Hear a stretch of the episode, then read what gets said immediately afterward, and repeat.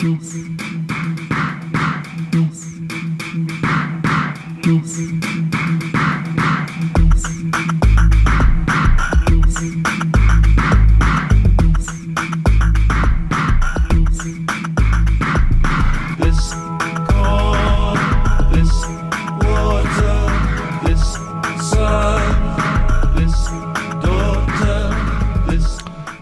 Bienvenidos nuevamente al degustador itinerante.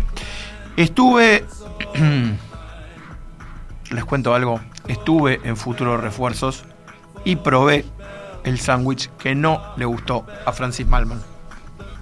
¿Se acuerdan que hablamos de eso la semana pasada con Fermín Solana? Bueno, me decidí a probar el sándwich. Perdón, no estuve en Futuros Refuerzos. Mm, me lo enviaron por delivery. Y llegó muy bien. Probé el sándwich de ave eh, de marras. ¿En qué consiste este sándwich? Consiste en un, en un pan eh, como si fuera de molde. Esas son las tapas.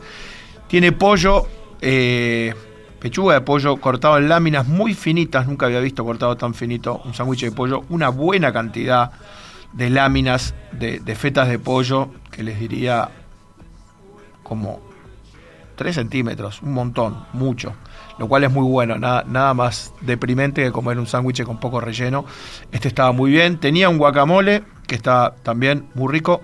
Y después venía acompañado, este me vino con dos acompañamientos, unos boñatos asados con una salsita criolla que estaban, que estaban muy bien también realmente, y unas papas eh, rústicas con una salsa levemente picante. Venía un ketchup casero para, para, para tuncar las papas, digamos, el ketchup. Eh, así que nada, ¿qué les puedo decir? El sándwich de ave que no le gustó a Francis Malman en futuros refuerzos, a mí personalmente me encantó.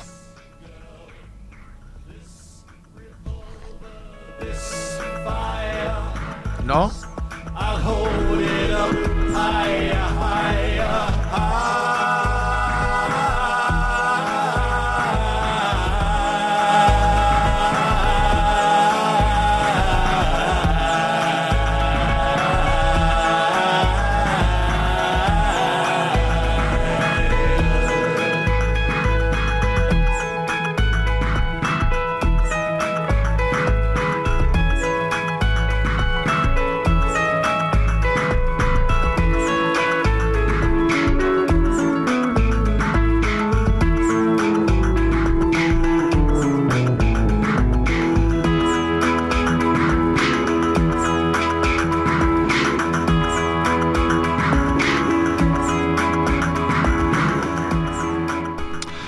Varias veces les he hablado de mis pasadas por eh, una panadería en la Costa de Oro que es tiene un poco esta altura una institución, tal vez un templo para muchos. Yo empecé a, ir ahí.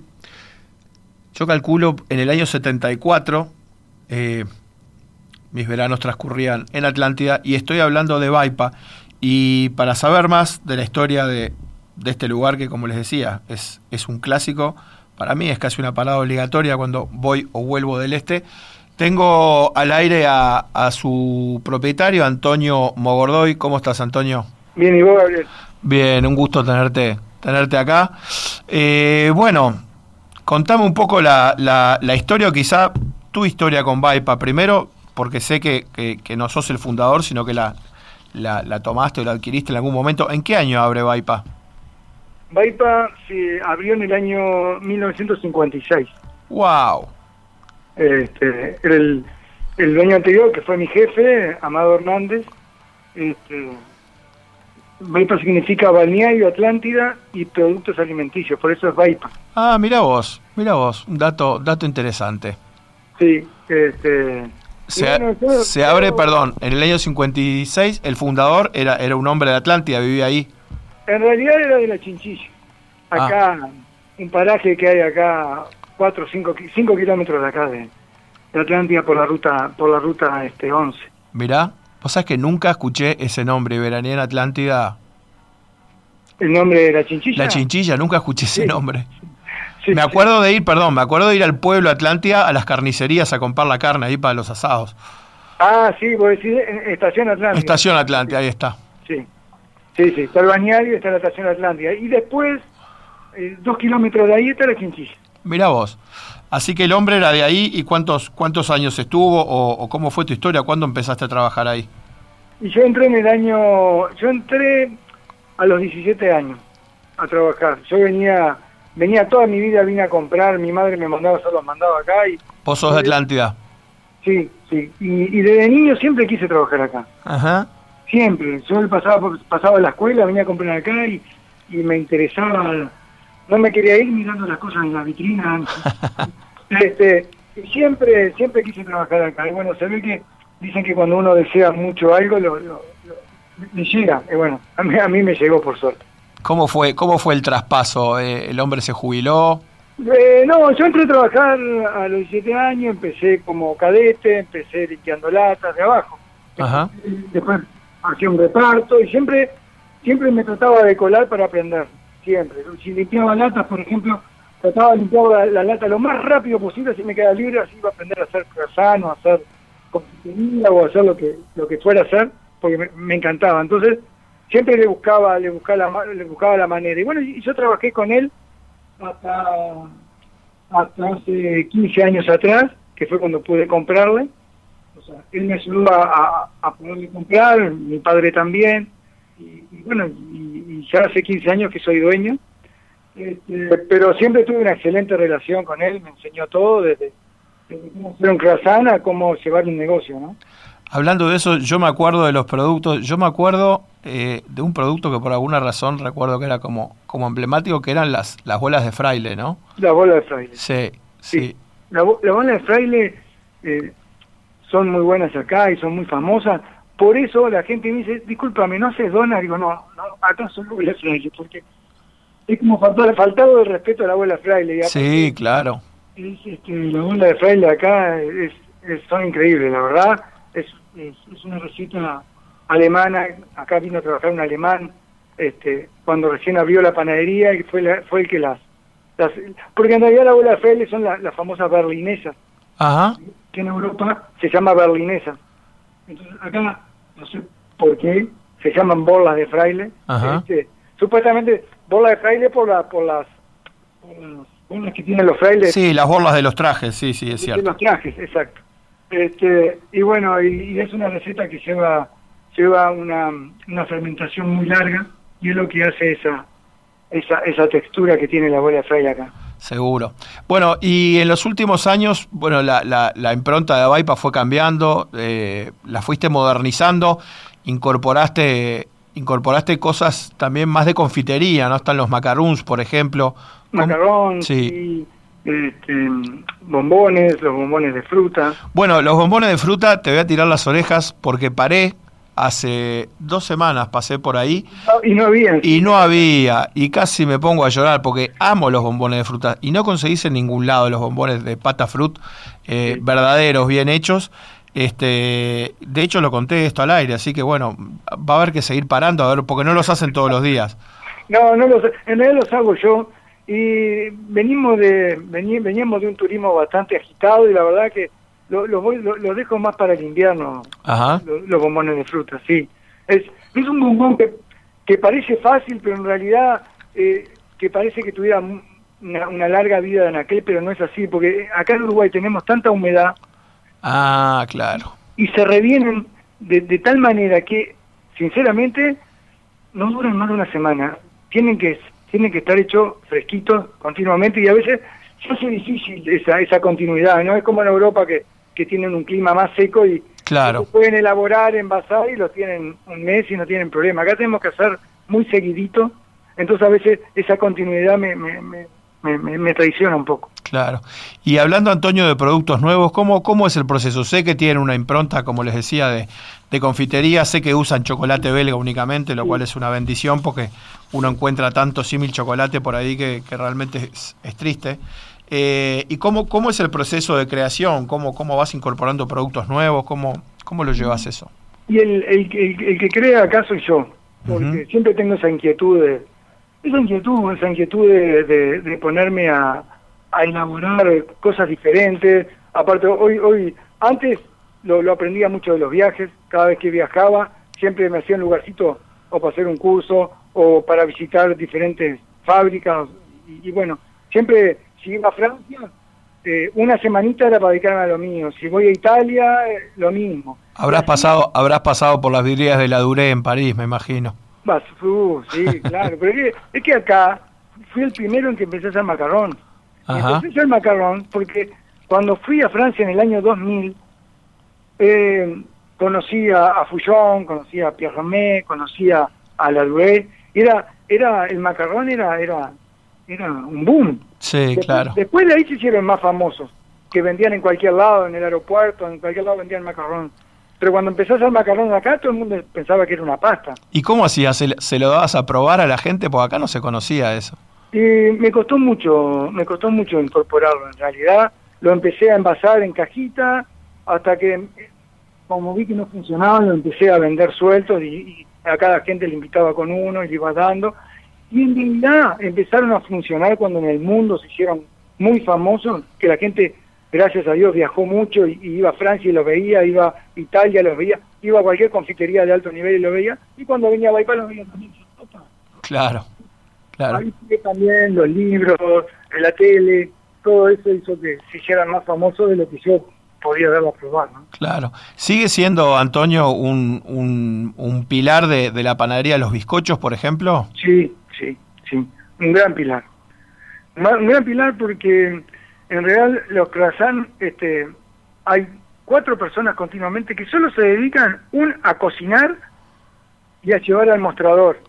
Eh, eh, entonces, eso es lo que hace que el croissant siempre esté... Siempre esté calentito. Siempre esté calentito, exactamente. Claro, la diferencia de un bizcocho recién salido del horno a, uno cuando ya pasó dos horas es, es abismal. No, sí, abismal, abismal. El, el croissant yo siempre digo que que cuánto tiempo dura y desde que se empieza desde que se empieza a enfriar hasta que se enfrió.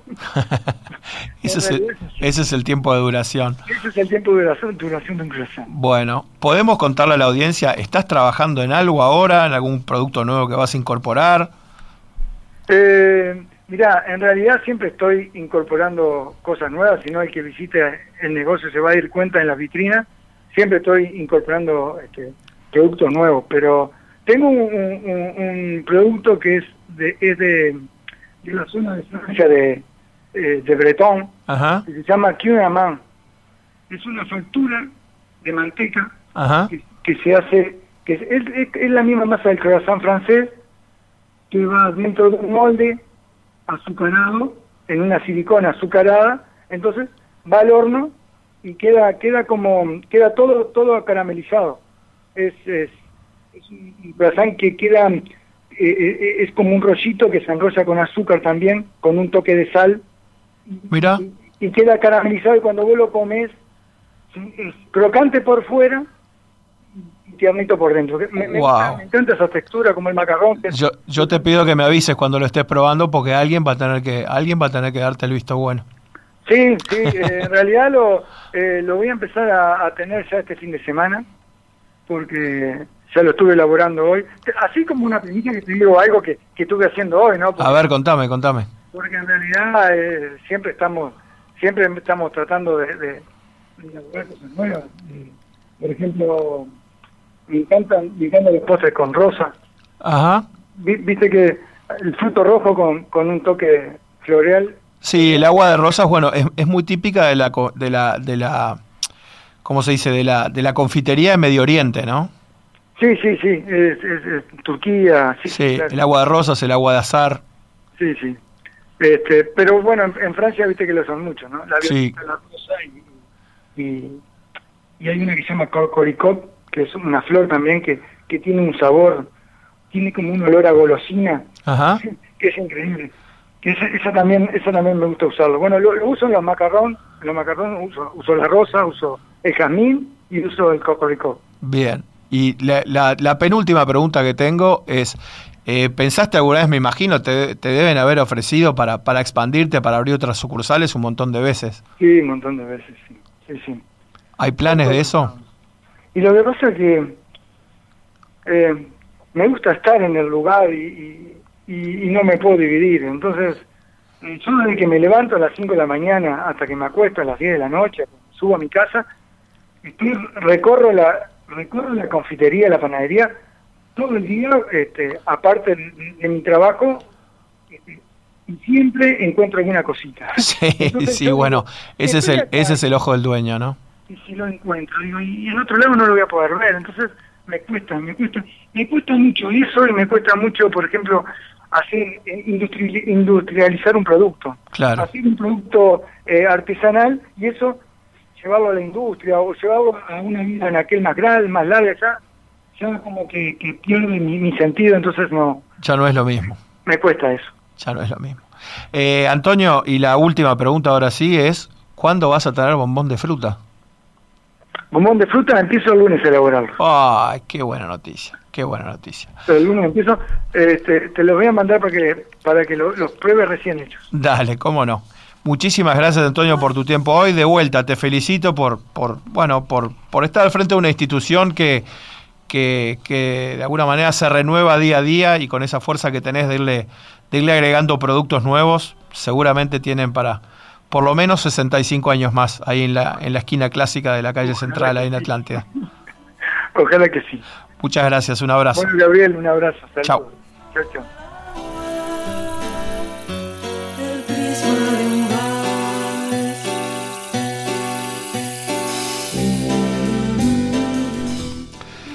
Eh, hace poco descubrí algo, un producto que me llamó la atención por la idea, me llamó la atención por lo bien hecha que estaba la idea. Eh, un producto nuevo de delivery, eh, me gustó por lo original, como les decía, y, lo bien hecho y lo rico que estaba. Así que quise saber más sobre su historia y esto fue lo que me contó su creadora, Sandra Hoffman, de, bueno, Fondue for you. Te cuento, aunque yo sé que sabes, que provengo de una familia en donde tanto mi mamá como mi abuela materna eran excelentes cocineras. Y utilizando por sobre todas las cosas el condimento o especia más importante que es el amor por la cocina y, por sus seres queridos que hemos sido siempre sus potenciales clientes. También tengo a uno de mis hermanos, el menor, a quien conoces como mi gran referencia en esta área. Te paso a contar un poquito entonces lo que me pasó el año pasado. En plena pandemia, un día de noche estábamos mirando una película de Netflix con mi esposo y mis hijas. Nada que ver lo que yo estaba mirando cuando se me cruzó una idea que me pareció espectacular y que apoyó al instante de mi familia. Pensé, ¿por qué no hacer un fondue de chocolate presentándolo en una linda caja con una vasija de cerámica, pinchos de veras, los pinchos de metal? Eh, materiales lo más amigables con el ambiente, eh, materias primas de primerísima calidad y ofrecerlos como una opción de regalo para, para otros o para uno mismo. Buscando a lo largo de muchísimos años algo no inventado, había encontrado algo inventado pero innovando su propia propuesta. Y mi cabeza como que empezó a girar y girar, tratando de recordar de dónde había quedado la receta del fondí de mi mamá, llamando a mi hermano menor para conocer su opinión, escuchando a mis hijas hablar de un mundo nuevo para mí, Instagram, absolutamente nuevo. O sea, tenía Instagram, pero no tenía idea ni para qué se usaba. Eh, al día siguiente empecé a buscar recetas para acompañar a, la vedette, que es el fondí, como, como envases, cazuelas, pinchos y otros accesorios en donde poner los acompañamientos. Y a los poquitos días llamé a toda mi familia de acá, la, mitad de mi familia vive acá y la otra en el exterior, eh, mi papá, hermanos, sobrinos, y, les propuse almorzar juntos proponiéndoles ser jurado del postre, que sería en realidad mi nuevo emprendimiento. Y fue un exitazo. Me dieron su opinión y, sus sugerencias que tomé al pie de la letra y, empezó esta maravillosa ruta del Fondue. Fondue for You. El año pasado se postergó el Día de la Madre y se pasó para junio, cosa que me vino bárbaro porque me daba tiempo para salir en las redes, que desde ya te cuento que las siguen mis hijas, sobre todo la menor Tami, que es una genia. Empecé a cocinar a full para llegar a sacar las fotos para subirlas a Instagram y Facebook y promocionar así esta nueva opción de regalo para el Día de la Madre. Y de vuelta fue un exitazo. A medida que pasaban los meses, como que fuimos perfeccionando una cantidad de cosas, sustituyendo algunos acompañamientos por otros inclusive más, más elaborados de, los que poníamos al principio.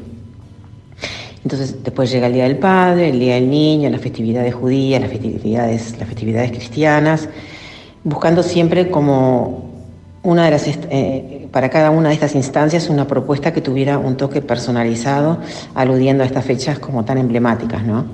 Entonces, por supuesto, ofreciendo en el interín, eh, en el día a día, ofreciéndolo también como para cumpleaños, aniversarios, reuniones muy acotadas por todo lo que está pasando, por supuesto, e inclusive para un dulce mimo, para, un dulce mimo para, para uno mismo. Varios influencers nos llamaron proponiéndonos entrar en sorteos, cosa que nos ayudó muchísimo para sumar seguidores que logramos mantener y aumentar eh, luego por nuestra propia cuenta. Como todo emprendimiento, tuvimos algunos tropezones, no graves, pero no dejé que ninguno de estos detuviera mi sueño. La importación de chocolate, que es belga, se empezaba a trazar, la de las vasijas también, la de los pinchos, hasta inclusive hoy estoy teniendo problemas con el proveedor de, las cajas de cartón. Pero siempre como que estoy buscando opciones, siempre tengo un plan B o un plan C, qué sé yo. Voy, voy buscando distintas alternativas, digamos, ¿no? No hay como reinventarse, manteniendo siempre lo esencial, que es la calidad y sobre todo las ganas. La calidad es muy importante y mis ganas más aún. Y bueno, así se escribe esta nuestra historia. Quiero destacar que antes de, terminar, que empecé este sueño hecho realidad a los 60 años, el año pasado, con la fuerza e inspiración de un adolescente y con la experiencia y aplomo de, aplomo de mis años. Y deseo a todos quienes estén escuchando esto que sigan persiguiendo sus sueños y que escuchen esas voces maravillosas que surgen en estos momentos inesperados, porque no hay edad para lograr esta increíble felicidad que estoy sintiendo en estos momentos.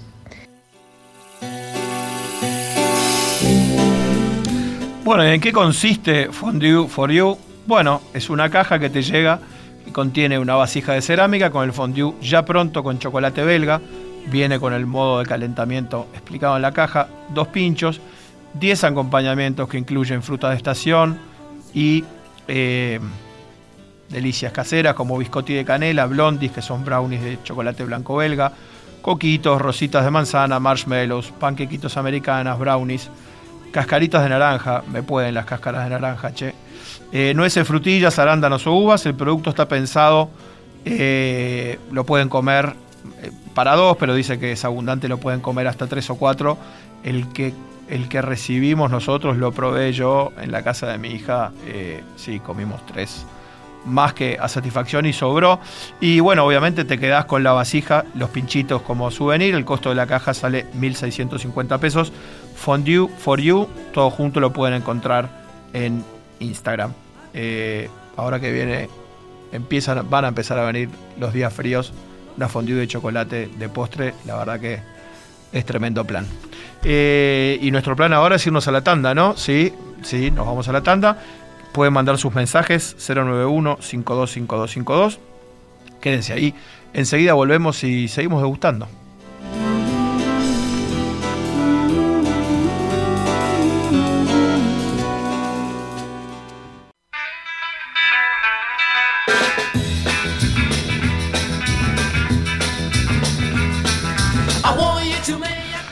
Bueno, y como se imaginarán en este contexto eh, en el que estamos de la pandemia, la gastronomía sigue complicada. Eh, y para saber más de esto, eh, vamos a retomar la charla ya hemos hablado dos o tres veces creo, con Charlie Sarli, que es parte del colectivo gastronómico del Uruguay, además de, bueno, propietario del bar Inmigrantes. ¿Cómo estás, Charlie? ¿Cómo estás, Gabriel? Acá muy bien, gracias por, el espacio, Gabriel. Por favor. Bueno, seguimos esquivando las balas, ¿no? Seguimos esquivando las balas, seguimos de pie, cada vez se complica más, pero pero está dando, dándole dándole pelea a esta situación que, que, nos tiene bastante como angustiados eh, eh, después de un año y pico de pandemia. Sí, yo lo, lo que lo que haciendo un arco, ¿no? En el tiempo lo que, a ver, valoro es que en el lugar donde estamos ahora, un año después de cuando empezó esto en marzo, cuando eh, ¿te acordás?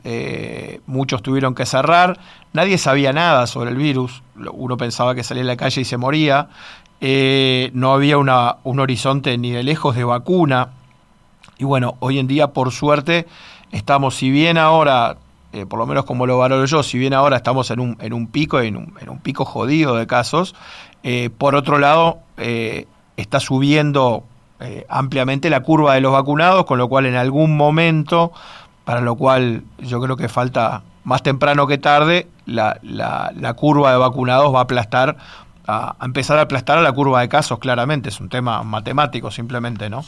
Y yo creo que eso va a demorar todavía un par de semanas, un mes, capaz que un mes y medio, y bueno, y llegar hasta ahí eh, entiendo que es, que es complicado.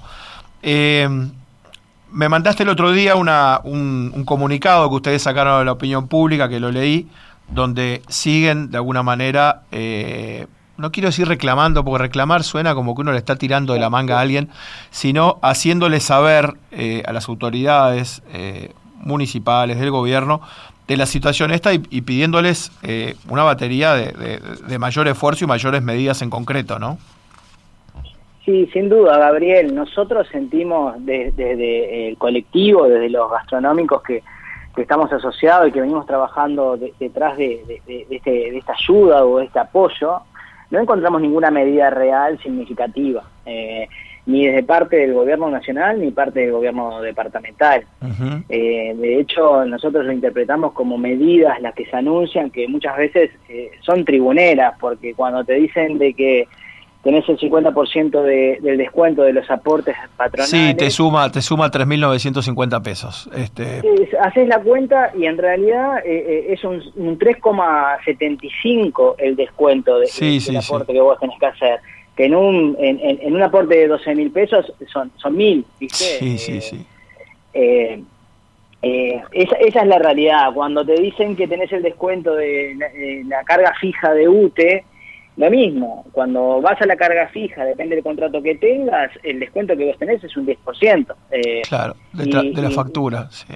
De la factura, cuando los negocios eh, estamos trabajando un 20 o un 30% de lo que trabajábamos normalmente, ¿no? Claro. Eh, eh, eh, hemos encontrado receptividad, no hemos encontrado medidas de fondo que, que realmente nos ayuden. Hoy tuvimos una, una reunión con, con el ministro Mieres, fue receptivo frente... No, nosotros, nosotros, estamos hoy en la situación actual de que muchos están decidiendo cerrar y, y, mandar la gente al seguro y bueno, habilitan el seguro total. El tema es que es un, un preacuerdo con el trabajador y el, eh, y el trabajador tampoco está mm, con muchas ganas de, agarrar ese seguro porque el seguro es un prorrateo de los últimos meses. Y los últimos meses, si estuvo en seguro parcial, aportó poco, entonces le, le llegan 4 pesos con 50.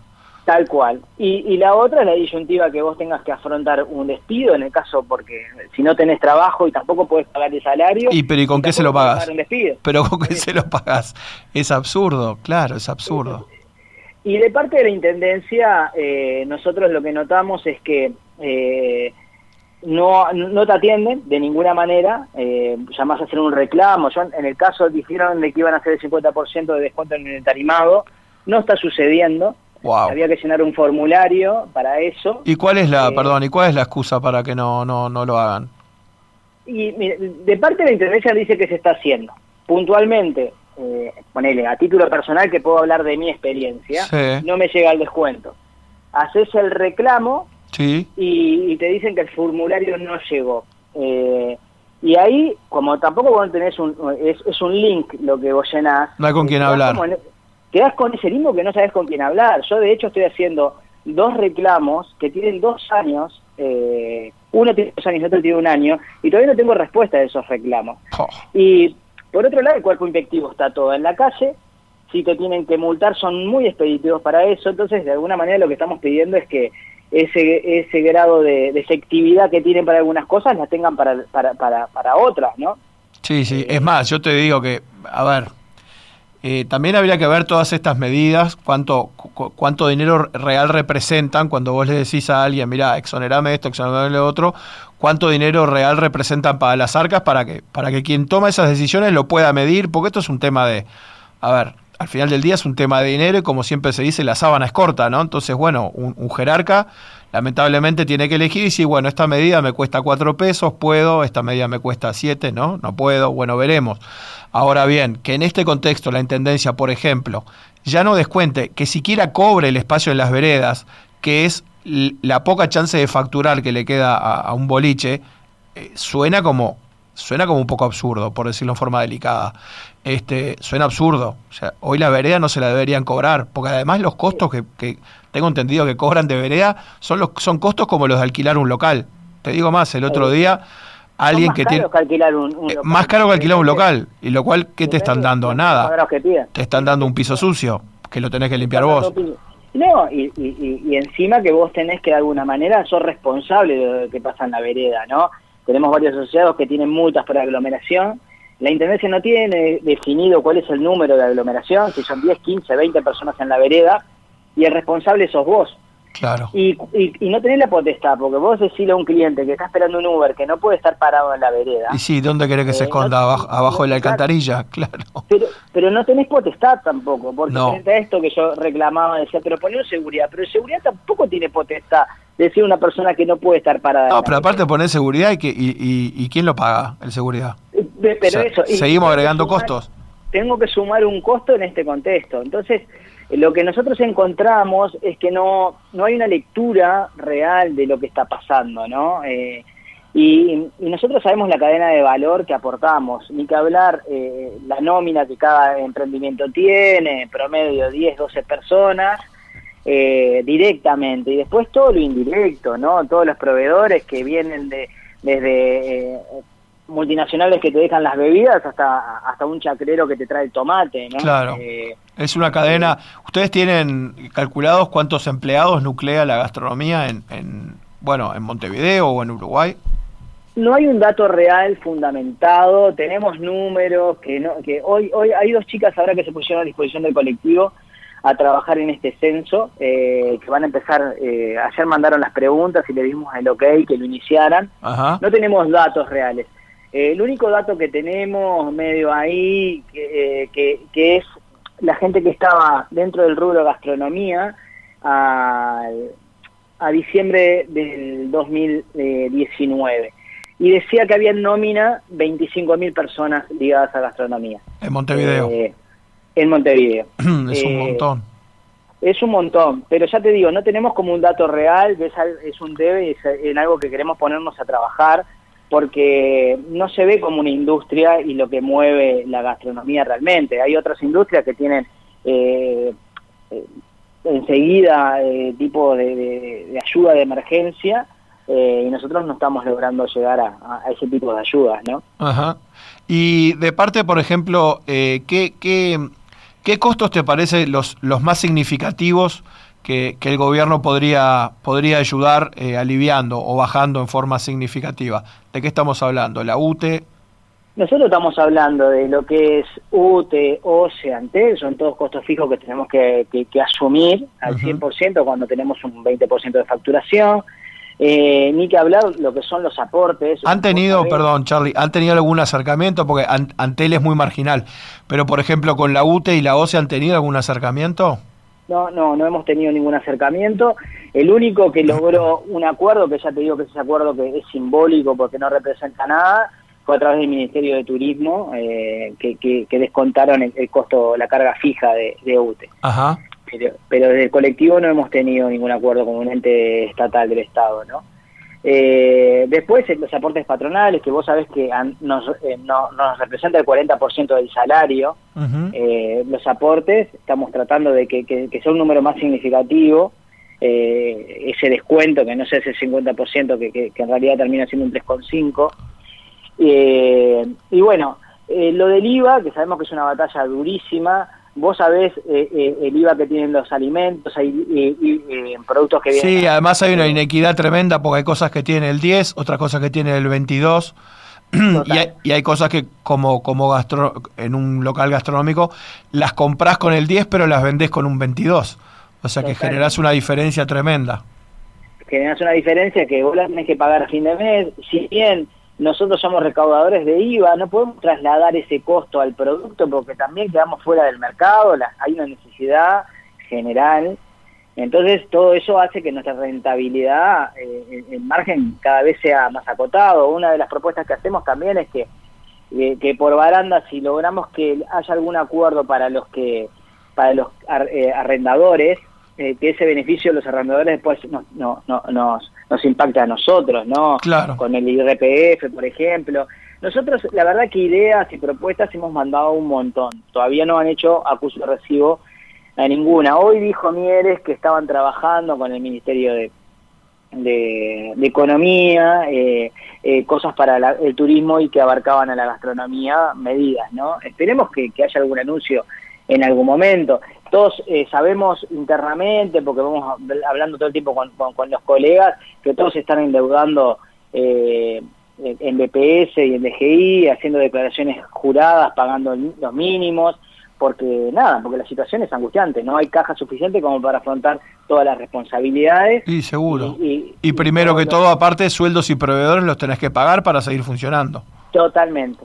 Entonces están todos haciendo convenios y bueno, una de las cosas que pedimos es que, que, salga como... Eh, eh, que nos acepten convenios a pagar sin intereses en, en, 36 cuotas. Eh, algo, algo salió del BPS, creo, y de la del BPS, creo, a pagar incluso, este, yo leí por ahí hasta en 72 cuotas. No sé para qué tipo de deudas ni, ni qué periodo comprendían. ¿eh?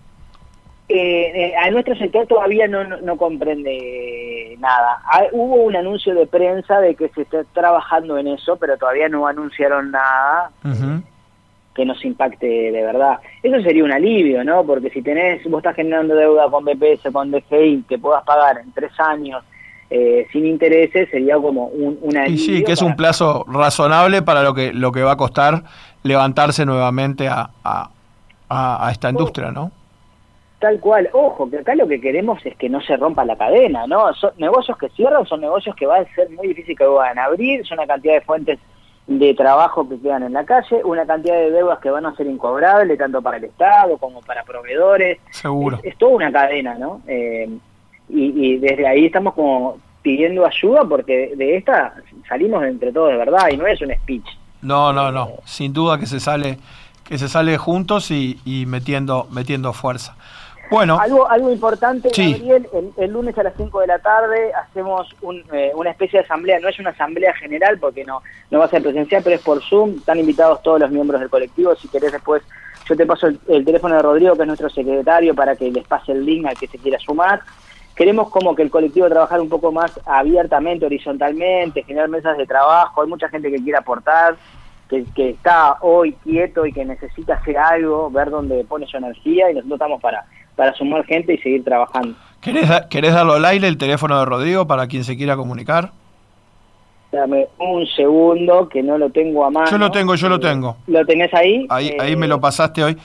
099 169-852. Repito, 099-169-852. Rodrigo, de la Secretaría del Colectivo Gastronómico, para quien se quiera anotar para ser parte de, de esa, eh, de esa convocatoria para el día lunes. Perfecto, Gabriel. Dale. Te agradezco pila el espacio. Bueno, y, esperemos que esta, e, esta charla llegue, eh, contribuya a llegar a, a, donde tiene que llegar y, y bueno, que lleguen, lleguen tiempos mejores. Muchas gracias, Gabriel. Un abrazo. Saludos a todos. Chao, chao.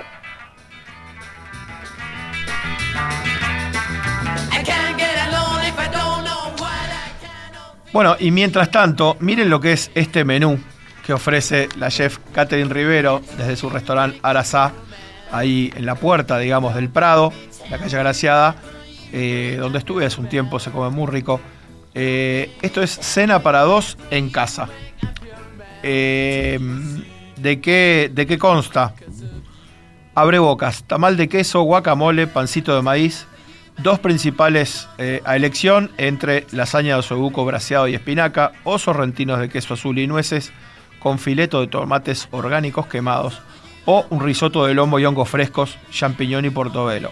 el risotto me puede y la lasaña de osobuco está, está dudoso esto, está difícil de elegir. Y el postre un budín húmedo de butiá con panal de miel. Esto es, como les decía, una cena para, para dos. Eh, cuesta 1.500 pesos. Para encargarla, hasta el sábado al mediodía, 099 003265 repito 0, perdón 099 003265 o búsquenlo también en Instagram Arasá Cocina Nativa. Y hablando de Instagram recuerden que pueden eh, seguirme también a mí en Instagram el degustador itinerante y si tienen algún mensaje mandarlo al 091 5252 porque nos vamos a la tanda. Enseguida volvemos y seguimos degustando appearing man.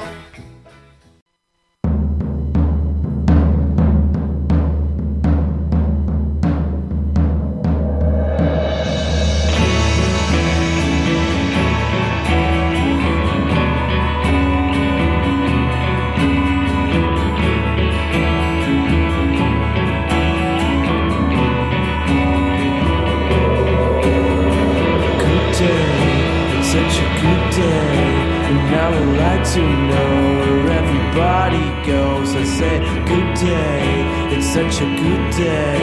And I would like to know if I can have someone. Oh, but I'm having so much fun. It's such a shame, but I'm having so much fun. Eh, hace un tiempito entrevisté a Miguel Casares, que escribió el libro Saber Comer, donde, bueno, hablaba de, en el libro es como dar las herramientas para que podamos elegir mejor, elegir mejor perdón, nada, la forma en la que nos alimentamos, cómo elegimos la comida, cómo nos paramos frente a una góndola o al etiquetado de alimentos. Y ahí surgió también el tema de los famosos este, octógonos que aparecieron hace poco eh, con información. Bueno, les voy a contar lo que me pasó a mí hace poco, hace unos días nomás, estaba eh, de noche tarde, llegué a estos shops de estación de servicio buscando algo para comer, a esa altura ya buscaba cualquier cosa. La verdad es que en general, no, en general no, me animo a decir lo que... Sí, depender de, eh, o sea, jugarse la comida a lo que encontrase en una estación de servicio es bastante complicado porque en general lo que hay no, no, no está muy bueno, pero bueno, estaba frente a la góndola, como les decía, tenía hambre. Y veo, me encuentro con un paquete de polaquitos, eh, que es un snack que a mí la verdad que me gusta mucho. Y no estoy hablando, no estoy hablando de este producto en sí, con la anécdota que voy a contar ahora, pero con el tema del etiquetado nuevo, vi, me saltó a la vista los octógonos, alto en grasa, alto en sodio y la verdad dije, pa, che, sabes que no, capaz que mejor no eh, o me los como otro día, o espero. A ver, no es que no se puedan comer los polaquitos, de vuelta no estoy hablando en contra de ese producto, que además me gusta mucho. Eh, sino que bueno, de repente podés matizarlo y comerlo a una frecuencia menor cuando el etiquetado te está avisando eh, que tiene niveles, como en este caso, de, sodio o, perdón, de sodio no, de, de alto en grasas eh, mucho más arriba de los recomendados. Eh, nada, es un tema de... Está bueno tener la información y, de esa manera poder elegir mejor, que de eso se trata.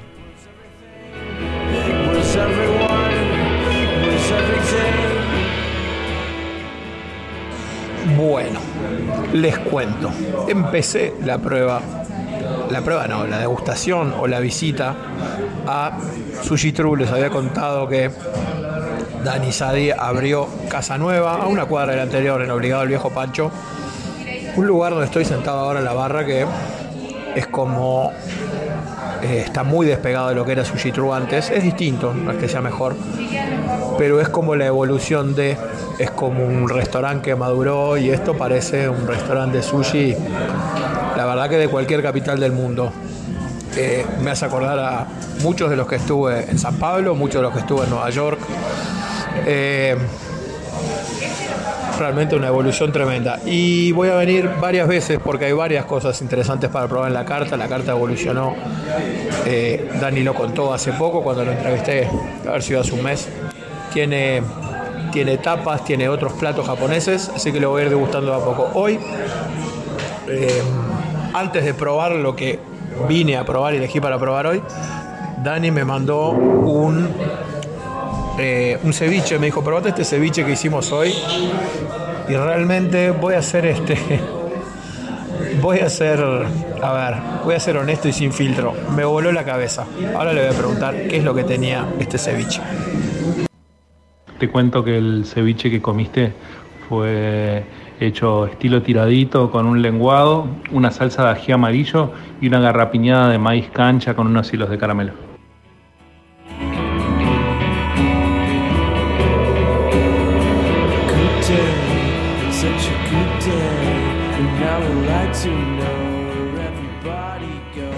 ¿Qué probé? ¿Qué probé?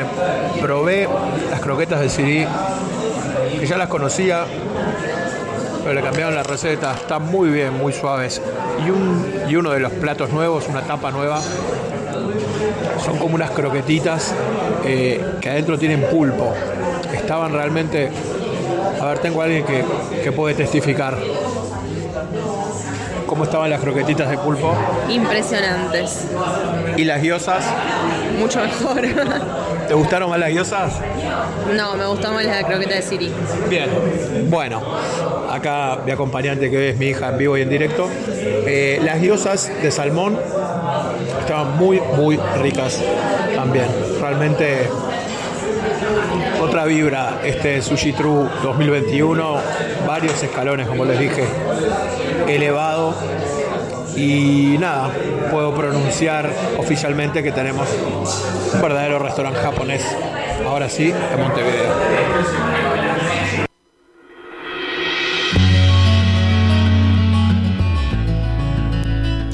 Voy a corregir lo que probé. eh, dije croquetas de pulpo, son buñuelos de pulpo en realidad.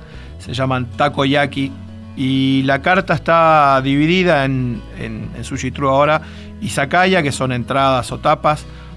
Piezas premium, las piezas, algunas de las precias, de las piezas más este, eh, mejores, digamos.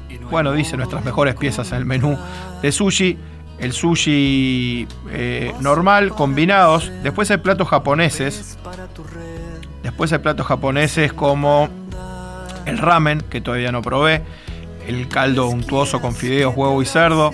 El tonkatsu, que es una milanesa de cerdo con, ensalada. El katsu sando, que es un sándwich japonés de cerdo. También hay un pulpo a baja temperatura. Como les decía, bueno, empecé la prueba porque eh, viendo eh, la variedad y la amplitud del menú que tiene ahora Sushi True, voy a ir a lo largo de un par de visitas y les voy a ir contando lo que fui probando allí. Así que bueno, llegó la hora de irnos. Eh, tengan un gran fin de semana. Nos vemos aquí el próximo viernes a las 14 horas como siempre en el degustador itinerante. Y disfruten, degusten, ya saben, pasarla bien es sencillo. Chau, chau.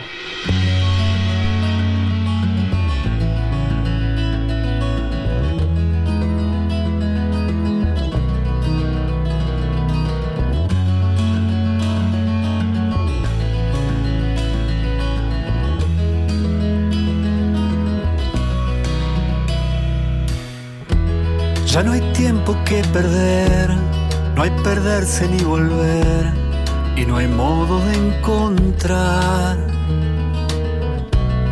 un vaso para tu sed, un pez para tu red, y una senda para andar.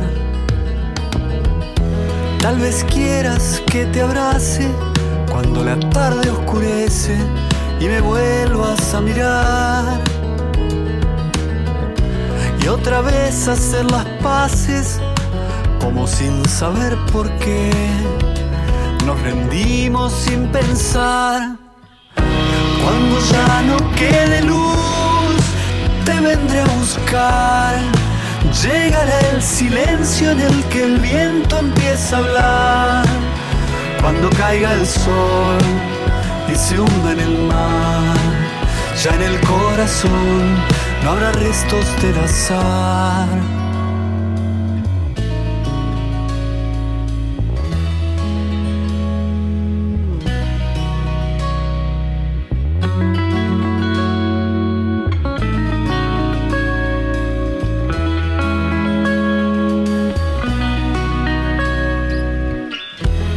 No habrá nada que entender, nada que temer, ni cómo olvidar la noche que pudo ser, el sueño que fue y que llena este lugar. Lo que pasó sin que nos pase, nos encuentra en el instante que quisimos recordar. Como la nieve en los volcanes encuentra su cielo azul. Tarde en la ciudad, cuando ya no quede luz, te vendré a buscar. Llegará el silencio en el que el viento empieza a hablar. Cuando caiga el sol y se hunda en el mar, ya en el corazón no habrá restos del azar. Cuando ya no quede luz, te vendré a buscar. El silencio en el que el viento empieza a hablar. Cuando caiga el sol y se hunda en el mar, ya en el corazón no habrá restos del azar.